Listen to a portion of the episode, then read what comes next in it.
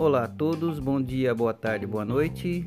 Eu sou Silas, aluno de Educação Física da Uni Santana e está aqui comigo a professora de Educação Física e fisioterapeuta Patrícia.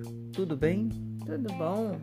E como nós estamos aqui e o assunto é muito importante, vamos falar sobre o que a BNCC nos orienta para o ensino médio.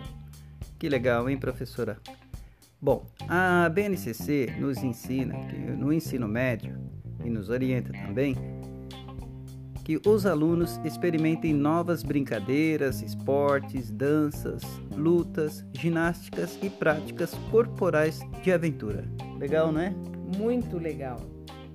Então, professora, como devemos estimular esses alunos? Nessa fase, os adolescentes gostam e precisam ser desafiados para levá-los a uma reflexão sobre as práticas de um modo social ou cultural. Que bom, hein? Legal. E, e qual o nosso papel como professores? Nós, como professores, devemos colaborar na conscientização das potencialidades e limites do corpo, porque eles ainda não conhecem isso. E além disso, mostrar a importância de uma atividade, de uma prática física para manutenção da saúde, hoje e no futuro. Muito bom, hein? Bom, eu sou morador da Zona Norte de São Paulo.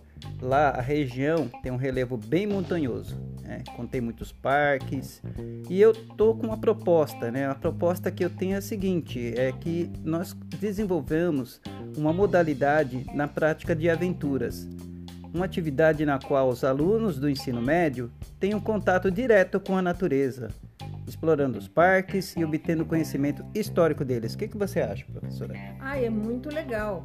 E fazendo essas trilhas nesses parques, eles vão também conhecer a fauna e a flora da região. E isso é uma prática de atividade física. De repente, eles nem percebem que estão fazendo atividade física. Que legal, né? Muito e com bom. isso, eles vão ter também a consciência da preservação do ecossistema.